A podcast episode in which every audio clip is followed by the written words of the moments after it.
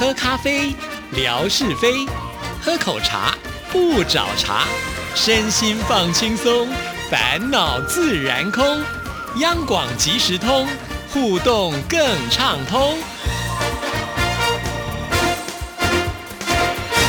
亲爱的听众朋友，大家好，欢迎收听今天的央广即时通，我是谭志毅。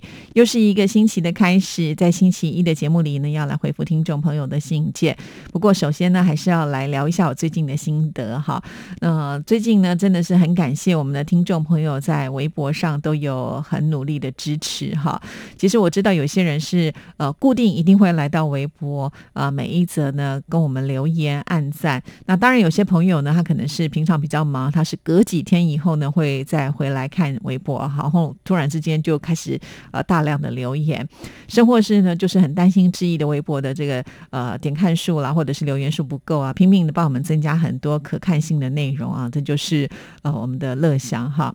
我觉得乐祥真的很可爱。我记得有一天是小雨丁提供的天空照吧，哈，那后来呢，呃乐祥就在呃这个天空照下面呢留了很多的内容，小雨丁看了以后就说，这样感觉好像我。都没有去过，因为比去过的人还要更熟哈，所以我觉得乐享真的很棒啊，非常的谢谢啊大家的支持。还有啊，就是我们的天空照的这个接力赛呢，已经要迈入到一千天了，这个真的是也超乎我自己的一个想象。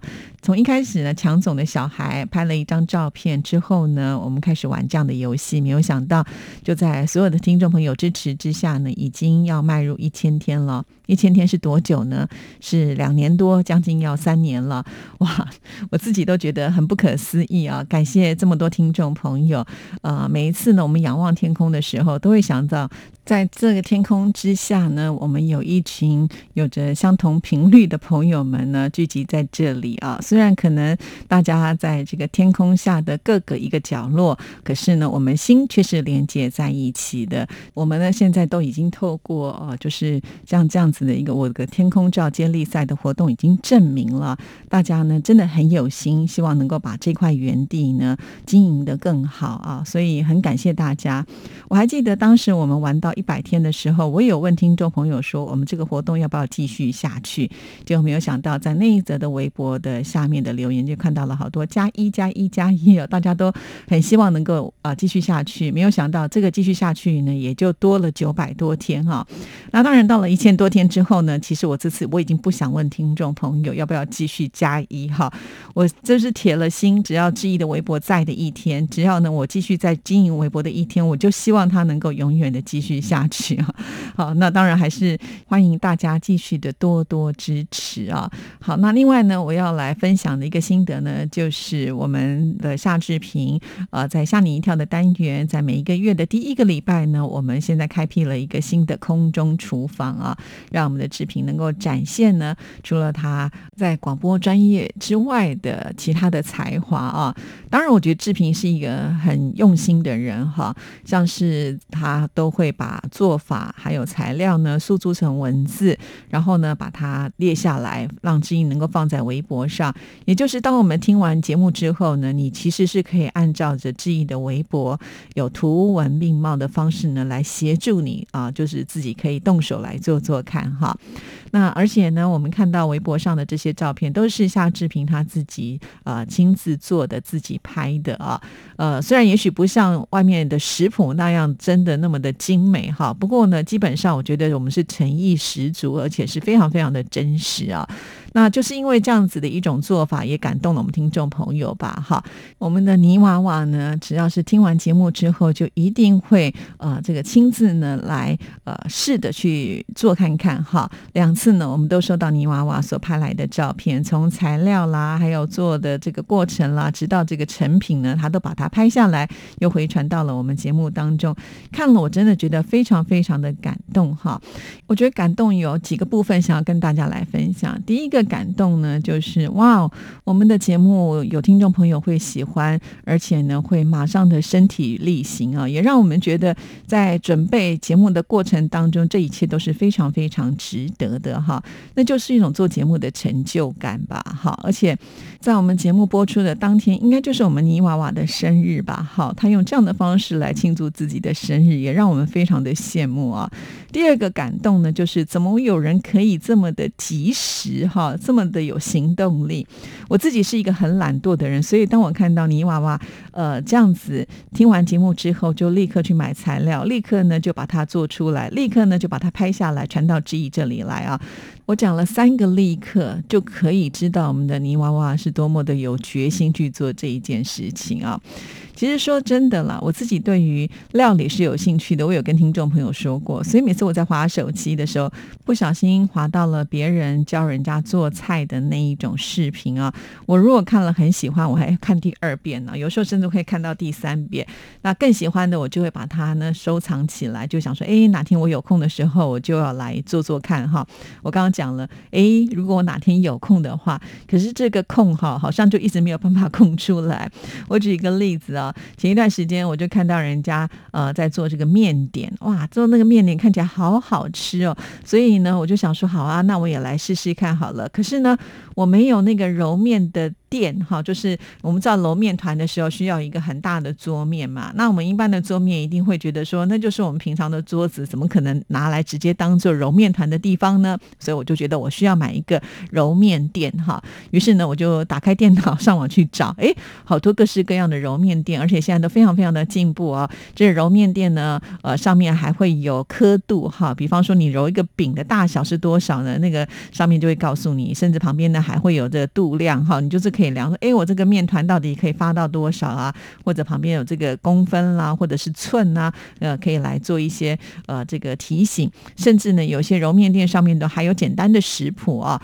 那看到这些东西，我就觉得好兴奋哦！原来现在东西这么的进步哈。有些揉面店它是可以折的，像细胶制作的话，它在清洗的或者是收藏都比较方便。再加上呢，还可以放到什么烤箱去烤的，哇！我看了就好心动，于是呢就动手买了。买了以后，哇！对了，我还不止买这个揉面垫，我还买了就是，呃，现在也很流行的细胶的那种刷油的刷子哈。那以前我也当然买过其他的这种刷子，但是这种细胶做的我就没有买过啊，因为上面就说它非常的好清洗。我一看哇，又很吸引我，也买了。那这些东西买了也都已经寄来了，我都收到了，现在还放在我的柜子上，还没正式的启用呢。所以当看到呃泥娃娃他所传来的这些呃照片之后，我就深深觉得自己。惭愧哈，就是明明也有心也想做，但是呢，我就是没有来的这么的积极跟有动力哈。好佩服，好佩服这个泥娃娃，所以我很高兴，就是泥娃娃传来给我之后呢，多少也会激励我。而且呢，我们常常会说近朱者赤嘛，对不对？也就是说呢，当泥娃娃不断的传这些照片来的时候，其实多多少少也会影响我。呃，将来可能就不要这么的懒惰哈，至少有一个呃这么积极的朋友在我们的身边，我们就会向他来学习哈。我们常说啊交朋友要交这个有正面能量的人呢，像泥娃娃呢，就是一个最棒的示范。了哈，所以感谢我们的泥娃娃哈。那我觉得在做润饼的这个部分呢，泥娃娃准备的材料呢，真的也不输给我们夏志平啊。的确啦，其实我觉得在做润饼，当然呢，还是呃，就是你自己喜欢的什么样的材料是最重要的，也不一定说一定要跟我们一模一样啊。倒是呢，在台湾的润饼的皮是非常非常的薄啊。其实一般来讲，我们自己也不会做润饼皮，都是到市场上去买。但是呢，市场通常也都只有就是。是在啊清明节的时候呢，才会比较多的有卖这个润饼皮啊，不然的话就要到有那种比较专业的大型的市场才会有。那呃夏志平呢，真的也很用心啊，他特别也去找了如何就是呃做这个自己替代的润饼皮啊。那我也看到了泥娃娃做，那我看了泥娃娃的成品之后呢，就像泥娃娃自己说的，不管怎么样呢，看起来就三分像。事实上，我觉得已经是八分像了。但是我觉得有几个我们可能漏了跟听众朋友讲的部分。其实，在包润饼的时候，里面的料呢要包的非常的多，非常的扎实啊。也就是我们通常在那个润饼皮，我刚刚讲，在台湾润饼皮是很薄的，所以呢，我们通常不会只用一张，至少都会用到两到三张哈。也就是呢，当这个呃圆弧的地方会有交错哈，然后呢会把这些菜呢不断的铺上去，然后压得紧紧实实，然后再把它包起来的时候，包的中间都不能有空隙哦，感觉就是那个饼皮就是粘着料的部分哈。那泥娃娃呢，因为它的面皮也是自己做的哈，感觉呢就稍微厚了一点点，所以我觉得下次不妨呢你在烙这个皮的时候呢，就是当你的面浆下到锅子里面去，再把它擀得更薄一点点呢，可能吃起来会更有感觉哦哈。这就是呢我们在空中呢还是可以继续再来交流哈。也许第一次不是那么的熟悉，那第二次又抓到一点重点，可能就会更好一些了。好，我们大家一起来精进定厨艺啊，因为民以食为天嘛，对不对？每一个人每天都要吃三餐啊。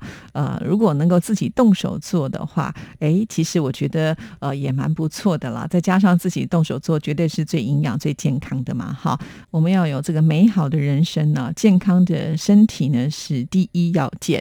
好，聊到这里呢，真的是要再一次的感谢我们这么多听众朋友、可爱的听众朋友的支持啊，有你们真好。好，那我们现在就要来回复信件喽。这封信件呢，就是我们的一棵开花的树树树所写来的。亲爱的志毅姐，见信好。此刻是边听节目，在音乐声中给您写信，似乎又回到了学生时代。好像那个时候也是特别喜欢边听音乐边写信。时间一晃，离手写信件的时代已经真的遥不可及了。经典的老歌总是怎么听也听不够。今天听了音乐记事本节目，介绍的是张雨生的专场。一开场，《我的未来不是梦》，那真的是太经典了。张雨生的代表歌曲之一，相信很多的朋友都是耳熟能详的。张雨生的歌曲似乎有些不太容易唱好，我好像还是比较喜欢张雨生的《大海》这首歌曲，传唱度应该更高。之前每次去 KTV 唱歌，基本上我们都会点这首歌曲，那种大家一起合唱的感觉真的是太好了。相对于张雨生的其他歌曲，我好像是只会听，不怎么会唱，哈哈。有时候听着老歌，真的是思绪万千，陷入回忆当中，唉。明天开始放假了，不知道志毅姐怎么安排假期呢？我是明天回到宁海老家。好，那我们的叔叔很可爱，要放假了怎么要叹气呢？其实那个爱是接的前面的那一段了哈，就是有的时候听着老歌就会思绪万千，陷入回忆当中啊。其实这些歌曲我还是不会把它界定在老歌了啊，呃，多半我们都会说它是中古歌，也就是说呢，呃，有一点时间，但不至于到非常的老哈。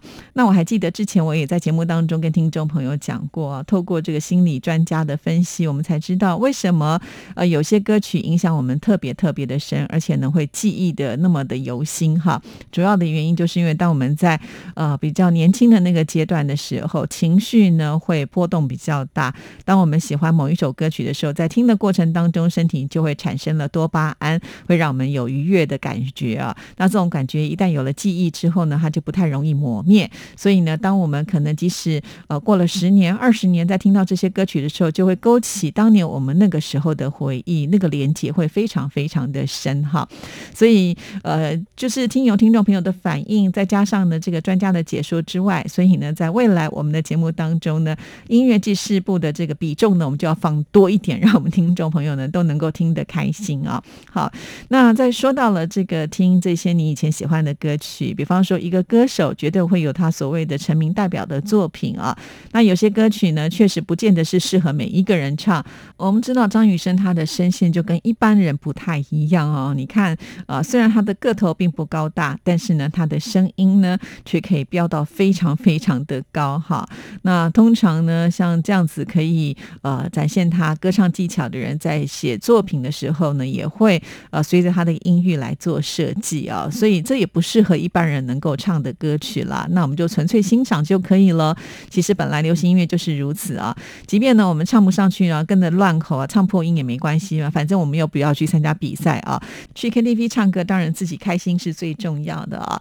那其实，在听音乐的同时来写信，又回复到了以前当年在追随广播的那个时代啊。其实我听了就觉得哇，好棒哦！所以我现在要播这一些歌曲，在引发我们更多的听众朋友在边听歌曲的时候呢，就来写信哦。好，谢谢叔叔又给我了一个启发。好，我们再来看下一段，天气也开始变热了，太阳明晃晃的，仿佛已经来到入夏，已经是五月份初夏了，日夜温差有些大，大家都要照顾好自己哦。五一假期，我们登山群有人组队去露营看日出，不过因为要回家，所以就不参加了。对于露营还是比较充满期待的，希望下次有机会再参加。也是因为从来没有尝试过我露营，所以就更加心心念念了。对啊，我觉得露营应该是蛮好玩的，因为从小我就喜欢玩家家酒，所以我就会很喜欢露营。可是当我自己几次去露营之后呢，我就发现好像我也不是那么的适合。因为呃，通常露营点都是在比较郊区的地方哈，那就会有很多的蚊虫哈。因为接近大自然，就一定会有所谓的蚊虫嘛。那我也不知道为什么，也许呃，我身体就是偏酸性吧，我听说是这样，所以就蚊子特别喜欢咬哈。然后就要喷上很多那个防蚊液啊，就觉得身体都黏黏的哈。然后呢，在这个露营区要去上厕所或者是洗澡的地方呢，当然它的设备就不会比起我们住饭店来的这么的完整跟比较好哈。那我还记得我有一次就是在那个营地，就是这个厕所里面就看到那个鹅啊，就钉在墙面上，而且好几只哦，就这样跟着我一起，好怪哦哈。所以其实还不是那么的但是我觉得绝对可以去。体验呐，我喜欢露营的部分，就是大家在一起野炊的那一段哈。喜欢料理、喜欢吃的人，这一段就非常的重要。然后最好呢，还会有一些余性安排啦，因为通常去露营都会找比较有水源的地方啊，可以去玩玩水啦。其实我觉得都蛮棒的。希望呢，叔叔下次有很棒的露营经验，然后呢就可以写信分享给我们啊。不过我觉得叔叔呢真的很孝顺啊，就是有朋友在招要去露营，很想去，但是呢又放不下家人啊。放假的时候呢，还会到自己的老家。去真的是很棒啊！好，那最后呢，叔叔他说先写到这儿吧。虽然他说先写到这儿，后面呢还提了一段歌词，也就是张雨生的“一天到晚游泳的鱼呀鱼不停游”。一天到晚想你的人呐，爱不停休，从来不想回头，不问天长地久，因为我的爱覆水难收。哇哦，叔叔真的是边听节目的时候边写信啊，到最后都已经说好了，就写到这儿呢，还是提了张雨生的歌词啊，一定是很有感而发，所以才会把它写下来了哈。呃，谢谢叔叔啊，写这封信我真的觉得呃很有感觉啊。虽然这封信的内容不是很多，但每一句呢，我都觉得呃，我可以想象得到叔叔在写这封信的一个画面感哈。非常的谢谢叔叔这么的用心哈。那叔叔呢，其实每次出去玩的时候，我也都特别的高兴，因为呢，他的拍照技术很好，也都不会忘记要拍照。呃，而且他这次去玩的一路上呢，都有跟志毅在联系，就说哎，他现在已经要去搭。车了，我就说那你可不可以帮我拍一些天空照？他说好，可是他说这里没有什么特别特殊的建筑物哎，你看我就觉得有些人拍照他就是很懂得怎么样把那个呃拍照的重点呈现出来哈呃，但是我一点都不担心，也没有回答叔叔，因为我知道最后他一定会拍得非常的好。果然没有多久他就传来了，他在等车的时间呢就拍了一些照片传给志毅啊，然后呢他觉得很不错的照片呢也都会分享哈，所以。在志毅的微博上的照片呢，叔叔的贡献呢，真的是非常的多，尤其是美食照的部分，每一次看到让我们大家都流口水啊，只能羡慕叔叔是有口福的人呐。哈，那其实说到了拍照哈，我近期呢也有发现，就是呃，我们每一个人看事情的角度真的都会不一样。比方说，呃，我拍的这个美食或者叔叔拍的美食就会有所不同哈。当然，我也会从叔叔他所拍过的这些照片当中。呢，再去模拟，我下次要怎么拍会比较好哈？其实也会带给我一些启发。像我最近不是有拍了我们电台就是新的一个呃地景嘛，哈，就是我们呃在停车场上面的那个微波谷哈。那除了这一拍之外，我发现哎，我有其他的同事也有拍照，然后就放在脸书上。那我突然就有发现，有个同事他的角度选取的非常的特别，他是从这个谷的应该是呃怎么讲呢？就是谷的侧边，然后呢沿着谷呢就可以呃拍到我们央广的整个大楼的主体啊。那我们央广的那个 logo。狗呢，也是中央广播电台也全部都拍进去，我就觉得哇，我都没有想过要从这个角度去拍耶，因为那个角度的话，你可能人就要走到那个草丛堆里面去，才有办法呢把它拍摄出这样子的一个场景啊。所以我就说啊，这个拍照其实也是一个很大的学问哈。不过没有关系，我们并不是办摄影比赛哈，而且呢，就是一定要大家都是不同的角度来拍东西，这样子呢才会变得更有趣味哈。所以还是。欢迎听众朋友看到什么样的美景、美食，都欢迎大家就顺手把它拍下来，来到我们这里，大家一起分享喽。好，今天节目时间到了，祝福大家，拜拜。